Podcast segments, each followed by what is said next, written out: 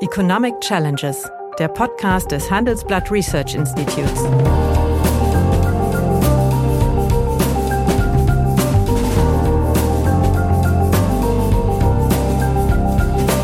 Bert Rürup, der Chefökonom des Handelsblatts, diskutiert mit Michael Hüter, dem Direktor des Instituts der deutschen Wirtschaft, wöchentlich aktuelle wirtschaftliche Herausforderungen. Für Deutschland wie für die Weltwirtschaft. Und jetzt erleben wir genau das, dass die Unternehmen sagen, naja, also das ist nicht das Land, wo wir investieren. Heute kam ja auch die erste Meldung, dass große namhafte Unternehmen Personal abbauen wollen. Die notwendigen Dinge endlich zu tun und mal wegzukommen aus diesem Wolkenkuckucksheim von all diesen etwas verquasten Vorstellungen. Wir sind sowieso diejenigen, die die Welt retten. Ein Wahlsieg von Trump wäre geopolitisch sehr problematisch, aber er könnte zu einem Modernisierungsschub der deutschen Politik werden. Ja, guten Tag, meine Damen und Herren. Hallo, lieber Michael. Hallo, lieber Bert. Ich hoffe, dass du ähnlich wenig schneegeschädigt bist wie ich. Ich habe mich nur zweimal hingelegt gestern, aber heute Morgen war alles in Ordnung. Ja, ich bin bestens durchgekommen. Ich bin mit der Deutschen Bahn durch das Eisgebiet in Mitteldeutschland einfach durchgefahren. Na gut, okay. Ja, ich würde heute gerne mit dir ein etwas äh, spektakuläres, aber ich glaube wichtiges Thema diskutieren, nämlich die Folgen eines meines Erachtens fast leider immer wahrscheinlicher werdenden Sieges von Donald Trump bei der nächsten Präsidentenwahl in den USA. Die erste Vorwahl unter den Republikanern hat Trump ja erwartungsgemäß klar gewonnen und die zahlreichen anstehenden Gerichtsverfahren dürften bei seiner Kür zum republikanischen Kandidaten ja, vielleicht erschweren, aber nicht verhindern. Und selbst wenn er verurteilt würde, äh, ja, wären die Verfahren erst relevant oder die Ergebnisse, nachdem die Wahl da wäre. Deswegen ist es für mich leider sehr wahrscheinlich, dass es zu einem Duell zwischen, zu einem zweiten Duell zwischen äh, Trump und dem äh, zumindest biologisch deutlich älteren Biden äh, um das äh, höchste Amt äh, in den USA kommen wird. Hinsichtlich der Wirtschaftspolitik unterscheiden sich bei näherem Hinsehen die Programme beider Kandidaten eigentlich nur sehr, sehr wenig. Allerdings ist die Tonalität, mit der argumentiert mhm. wird, eine andere. Deshalb meine Frage, wäre eine zweite Amtszeit äh, von Trump für die weltwirtschaftlichen Perspektiven und auch für die geopolitischen Perspektiven, siehe Konflikt Ukraine und mhm. die äh, damit immer noch höchst exportabhängige deutsche Wirtschaft. Wirklich der oft beschriebene Supergau? Also erstmal würde ich sagen, ich sehe das nicht so eindeutig wie du, dass es auf Trump zuläuft. Na gut, ich hoffe, du hast Also ähm, nein, ich, da gibt es auch wirklich auch, glaube ich, eine Reihe von, ja. von validen Argumenten. Dass, ähm, man muss jetzt aufpassen, dass man nicht in die Gegensituation oder Gegeneinschätzungsdynamik verfällt, wie vor vier also, Jahren, wo alle äh, gesagt teile, haben, der wird's nie. Aber bitte das nicht als Ausweichen vor einer Antwort auf der Frage. Nein, nein, will ich auch nicht warten, aber ich will erst mal sagen, also ähm, es, ähm, ich, ich nehme das nicht als Gesetz an. Aber im engeren Blick auf die wirtschaftspolitischen Themen, ähm, mit Ausnahme, dass er keine Investitionsförderungen zum Thema klimaneutrale Produktion äh, organisieren wird, also den Inflation Reduction ja. Act wahrscheinlich, äh, ob er den cancelt oder ja. nicht, weiß man nicht, aber Ansonsten das, was übrig bleibt, die protektionistische Sicht, ähm, ähm, die äh, mangelnde Bereitschaft, internationale Regeln und Ordnungen wie die Welthandelsorganisation wieder zu beleben und, und äh, auf eine neue Startrampe zu schieben, das ist das sicherlich sehr ähnlich. Ähm, aber die große, und das ist sozusagen der indirekte ökonomisch äh, abgeleitet, ableiten, abzuleitende Effekt dann, die, der große Unterschied liegt, glaube ich, in der politischen, in der geopolitischen Perspektive. Biden ist jemand, der mit und über Allianzen ähm, nicht nur Einfluss nimmt, sondern auch damit mit Partner einbindet. Man sieht das äh, seine Rolle, äh, die sehr klar war, die jetzt aber auch geschwächt ist mit Blick auf den Ukraine-Konflikt. Mhm. Man sieht es aber auch im Indo-Pazifik. Ähm, manche Zuhörer, die uns lange treu sind, werden sich erinnern. Ähm, ich war Ende Oktober, Anfang November und von daher haben wir auch die Schalte gemacht in Seattle äh, und, und Vancouver äh, und wir haben da habe darüber auch berichten können, was an indopazifischen Initiativen durch die Administration Biden in Gang gekommen ist, also beispielsweise mit Südkorea mhm. und Japan zusammen da eine neue Struktur zu entwickeln. Das sind alles Themen, ähm, bei denen Trump eine völlig andere Sicht hat. Mhm. Er ist keiner, der überhaupt in solchen Dimensionen denkt. Er denkt national. Und er denkt rein national und es kommt natürlich noch etwas hinzu. Wir können davon ausgehen oder müssen sicherlich davon ausgehen, dass anders als bei der ersten Präsidentschaft Trump, wenn es eine zweite gibt, er nicht mit Konzessionen beginnt, also nicht ähm, äh, sagt, naja, ich nehme da noch mal ein paar Erfahrene rein und die Republikaner, Republikanische Partei hat noch Einfluss, dass man am Ende damals beispielsweise auch mit einem Verteidigungsminister Mattis, wo man sagen kann, mhm. das war eigentlich ein akzeptierter Mann. Wir müssen davon ausgehen, dass der mit ziemlich schrägen Vögeln anfängt. Und ähm, das macht die Sache noch sehr viel schwieriger.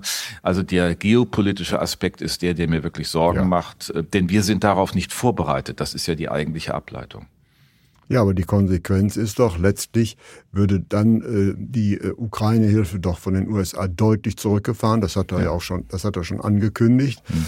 Und äh, auch von den europäischen Bündnispartnern hört man doch auch mhm. schon erste Signale, dass doch vielleicht etwas teurer würde.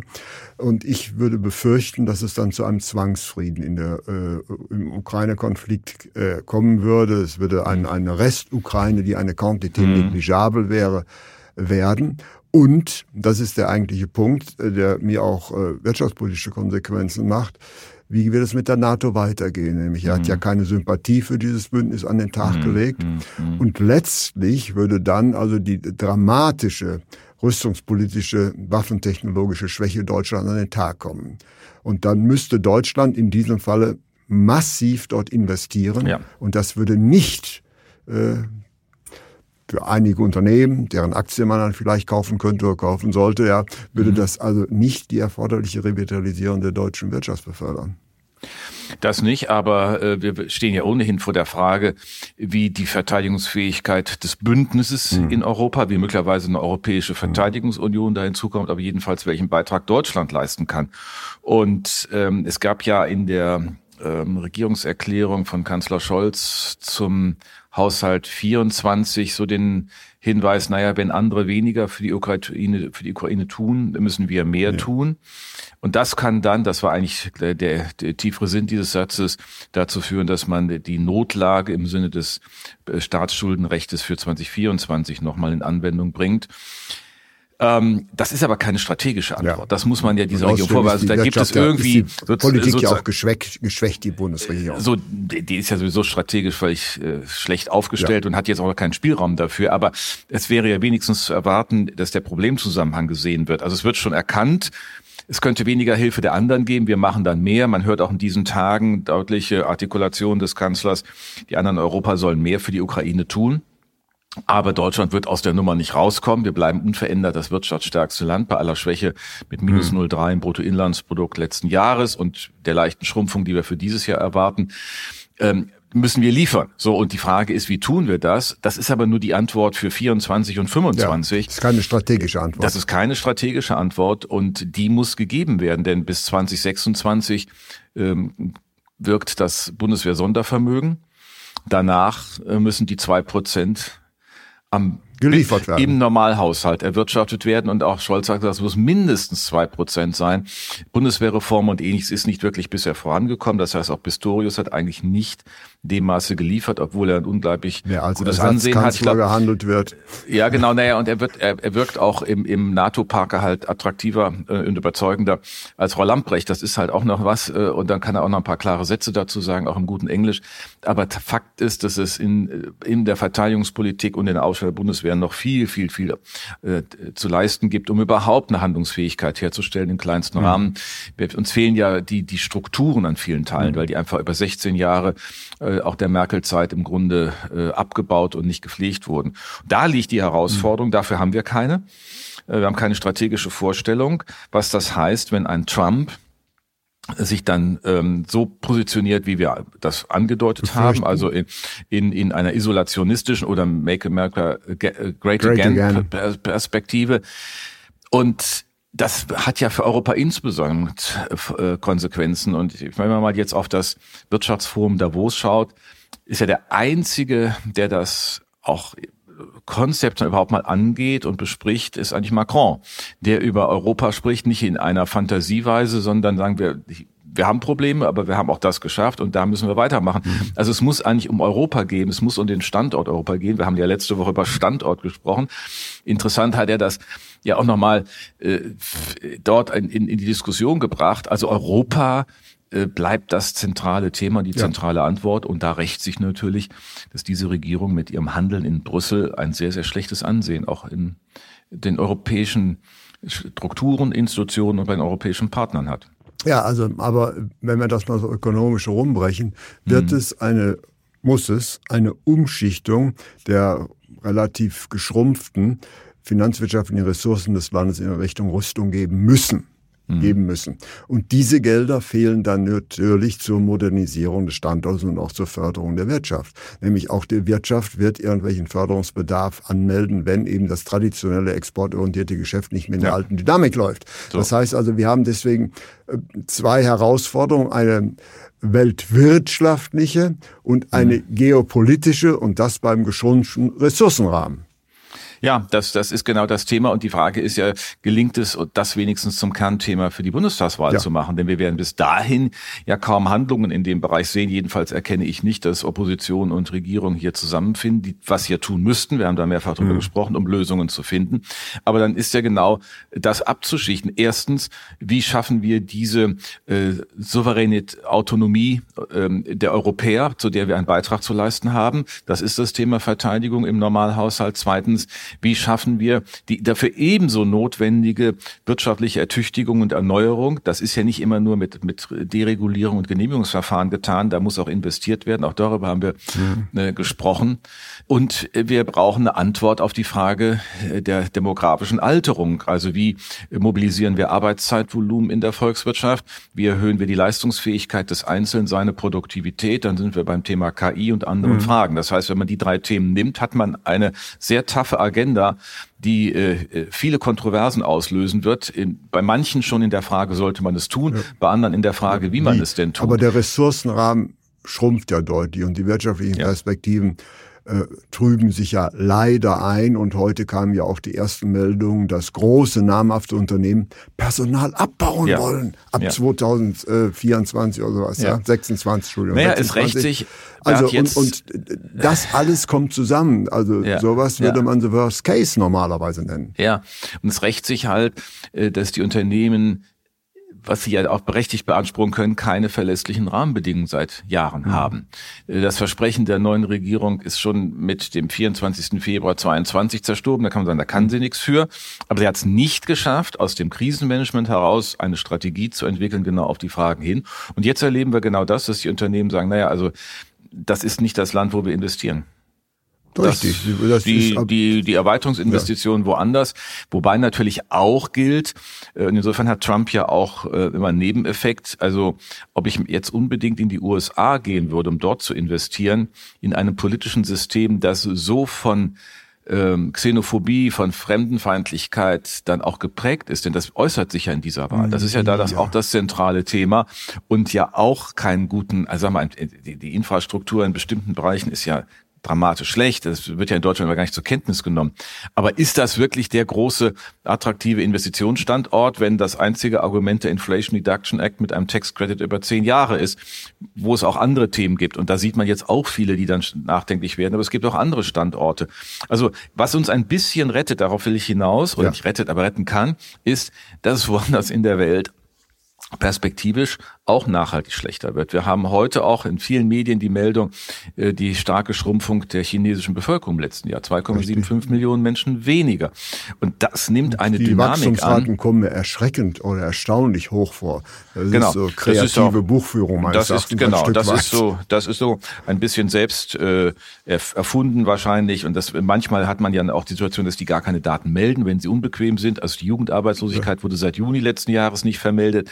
Aber wenn man sich mal anschaut, anschaut, dass wir Geburten ähm, haben auf einem niedrigsten Stand, ähm, jetzt auch seit Änderung der Politik. Also seit 2016 ist die Einkindpolitik aufgehoben worden. 1,0 die ja. also Und äh, gegenüber der Situation vor 20 Jahren hat sich die Anzahl der Geburten auf 1000 Einwohner halbiert. Ja. Das heißt, dieser Echoeffekt, der jetzt, der schon da ist durch die Einkindpolitik, verschärft sich jetzt nochmal und führt dazu, dass die Wie Bevölkerung... Im abgeschwächten Maße in Deutschland.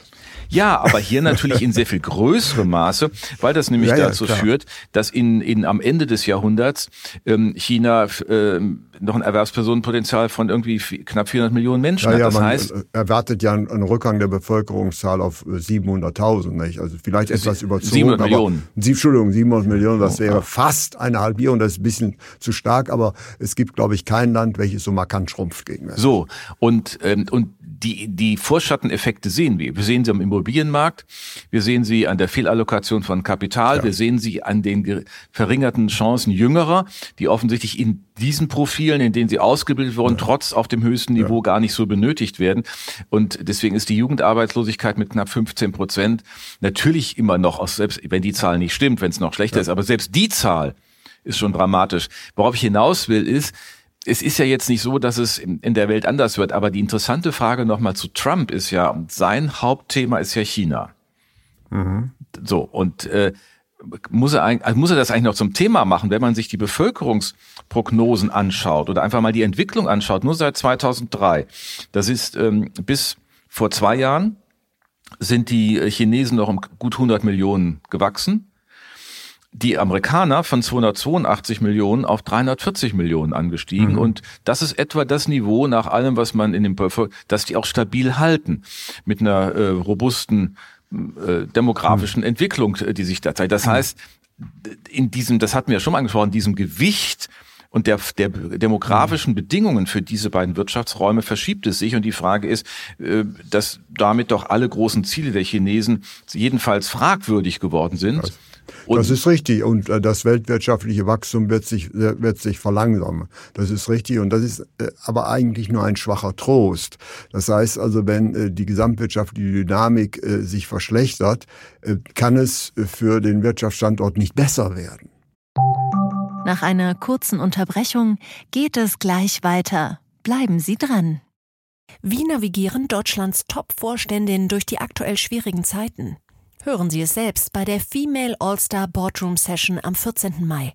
Mit dabei Maria Ferraro von Siemens Energy, Viktoria Osatnek von E.ON, Sopna Suri von RWE Generation und Antje von Dewitz von Vaude. Wir sprechen mit Ihnen über die Stärkung der Wirtschaft, das politische Klima und die geopolitischen Krisen. Seien Sie dabei, femaleallstarboard.de. Nein, oder wir müssen unsere Bedingungen ja. so verbessern, ja. dass wir wirklich äh, einen Schub in der Qualitätsveränderung der Infrastruktur erleben und dass auch endlich mal ähm, Bürokratieabbau gemacht wird. Ich meine, ist ja lustig, alle treten jetzt an, auch Söder hat jetzt so ein Plakat, nicht? Also Bürokratieabbau dann mit ihm. Naja, auf ja. Länderebene können die ja auch eine Menge tun. Das findet auch alles nicht ja, statt. Gut, und letztlich, lass uns mal zum, ja. zum, Thema zurückkommen. Wir sind uns einig. Du wolltest sagen, Söder ist jetzt im Zusammenhang mit Trump nicht das passende Thema. Nicht das so unbedingt okay. das, das brennende Thema. Okay, okay, okay, okay. Das, das, das brennende Thema. Also wir, wir gehen äh, schon, schon davon aus, äh, dass sich die weltwirtschaftliche Dynamik äh, verlangsamt, mhm. dass die Globalisierung ein, ein ein Ende oder eine mhm. deutliche Reduzierung äh, erfordert und dass also aus einer weltwirtschaftlichen Welt drei Welten werden. Und doch noch einmal, und das ist ja letztlich für unser Geschäftsmodell fast tödlich. Das heißt, auf der einen Seite haben wir geänderte weltwirtschaftliche Rahmenbedingungen, wir haben binnenpolitische Probleme als Folge, Folge der Alterung. Ja, aber was bleibt denn eigentlich dann unserer Wirtschaft, unserer nach wie vor starken Industrie, mhm übrig, auf diese äh, Situation zu, zu reagieren, um eben den in der Demografie angelegten äh, Dämpfungsprozess, den Rückgang des äh, Produktionspotenzials also zu kompensieren. Und diese Möglichkeit sehe ich nicht. Insofern ist die Politik, die die USA möglicherweise einführen werden, falls Trump gewinnen würde, mhm. eigentlich ein Beschleuniger der europäischen Probleme, der deutschen Probleme. Und Rückgang des Trendwachstums. Also das ist mein ja, Problem. Das kann man, das ist nicht nur, vermutlich dann nicht nur dein Problem, sondern ein Problem, vor dem wir die deutsche Wirtschaft Ganzes steht, wenn wir den Trump in, in der Administration sehen. Ja. Aber wenn wir von der Arbeitshypothese ausgehen, kann das ja auch dazu führen, dass wir wirklich im politischen Bereich endlich eine Besinnung auch erleben, darüber, dass es so halt nicht weitergeht mit Detailregulierungen, mit Feinststeuerungen, sondern mhm. dass man sich besinnen muss auf die großen Fragen. Natürlich ist dann der CO2-Preis eine zentrale Komponente, aber klar ist auch, dass wir das, was ja selbst die Politik, auch Scholz sieht, äh, viele Kollegen und das ich auch mhm. richtig halte, dass wir einen internationalen Klimaclub organisieren. Das wird ja dann nun erst recht ja. nicht passieren. Ähm, wenn Trump das Thema nicht sieht, wird es diesen Klimaclub jedenfalls in den dann anstehenden vier Jahren nicht geben. Insofern ist die Frage, was ist dann der ange die angemessene Antwort in der klimapolitischen Anstrengung? Ist ja Licht kann ja nicht darin liegen, dass wir deswegen noch mehr tun, weil wir werden ja nichts kompensieren können von dem, was die Amerikaner nicht machen. Das ist ja Richtig. albern, so glauben. Aber ich möchte noch mal darauf hinweisen, also alles, was du sagst, das teile ich, aber wir haben in Deutschland einen, einen, einen hohen Erwerb, einen hohen Investitionsbedarf, ja. wir haben einen Modernisierungsbedarf der Infrastruktur und wir haben eigentlich auch einen wirtschaftlichen Förderungsbedarf, um mhm. der Industrie an ihren Strukturanpassungen ja. zu helfen. Aber wenn es jetzt zu einer Verstärkung des militärischen Einsatzes es kommt. Ja, man kann das Geld nur einmal verteilen und deswegen glaube ich.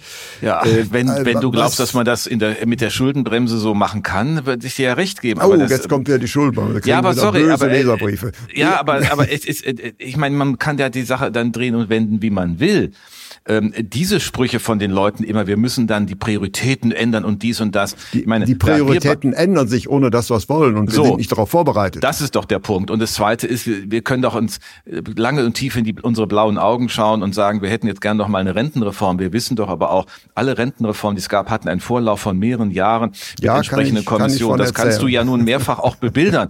Jetzt können wir doch nicht so tun, als könnten wir mal eben im Hauruck-Verfahren, und das ist mein Punkt, dies und jenes alles kürzen und das müssen wir jetzt mal alles neu machen. Das ist doch demokratiepolitisch auch ein Desaster und genauso findet statt. Das ist ein doppeltes demokratiepolitisches Desaster, denn weil einfach Dinge dann gemacht werden, die möglicherweise in der Sache berechtigt sind, wie die Agrarsubventionen, ähm, über die wir da die, die, die Bauern in Unruhe versetzt haben, aber man muss es halt anders machen.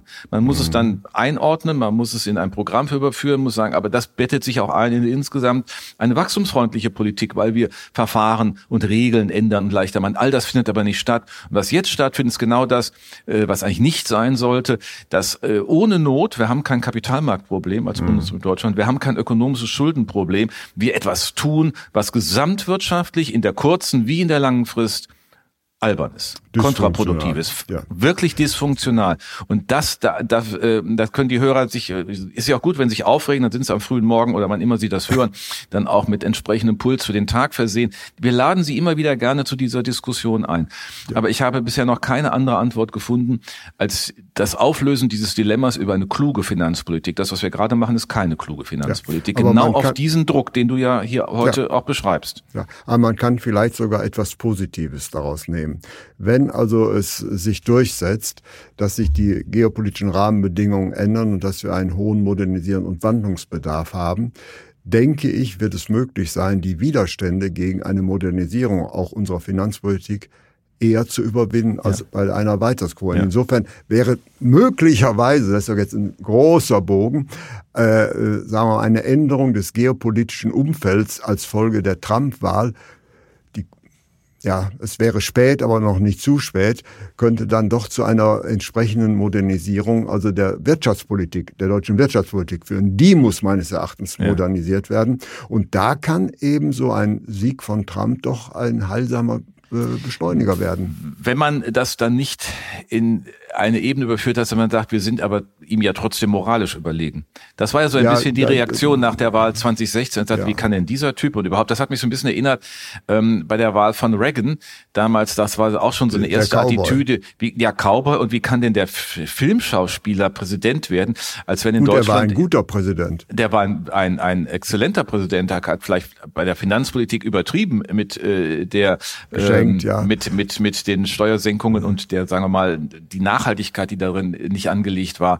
Aber ähm, das ist immer so eine typisch deutsche Attitüde, kommt nicht von, wir müssen es doch mal zur Kenntnis nehmen. Der muss uns nicht gefallen, aber ist es nur mal, wenn das denn sein sollte, wieder Trump, und dann müssen wir daraus die, die realen äh, Ableitungen vornehmen und nicht die moralischen äh, Attitüden vortragen. Weil das machen und uns echauffieren und aufregen und was weiß ich, dann wird das uns ablenken von dem, was wir eigentlich tun müssen. Und deine Hoffnung teile ich ja, dass das eigentlich eine Message an uns ist, ähm, die notwendigen Dinge endlich ja. zu tun und mal wegzukommen aus diesem Wolkenkuckucksheim von all diesen etwas ver verquasten Vorstellungen. Wir sind sowieso diejenigen, die die Welt retten. Wir ja. werden das weder klimapolitisch noch friedenspolitisch tun können. Wir müssen uns gut selbst aufstellen, um handlungsfähig zu sein. Ja. Das ist doch die Message. Und das könnte sogar also ein Katalysator für eine Modernisierung der Politik sein, nämlich die nächste Regierung wer auch immer sie stellen mag, mhm. wird natürlich unter den geänderten Rahmenbedingungen antreten. Und die kann man meines Erachtens nicht mit dem gegenwärtigen regulatorischen Rahmenwerk beantworten. Ja. das ist ja eigentlich die Botschaft, äh, die ich heute oder die wir heute bringen würden. Ja. Also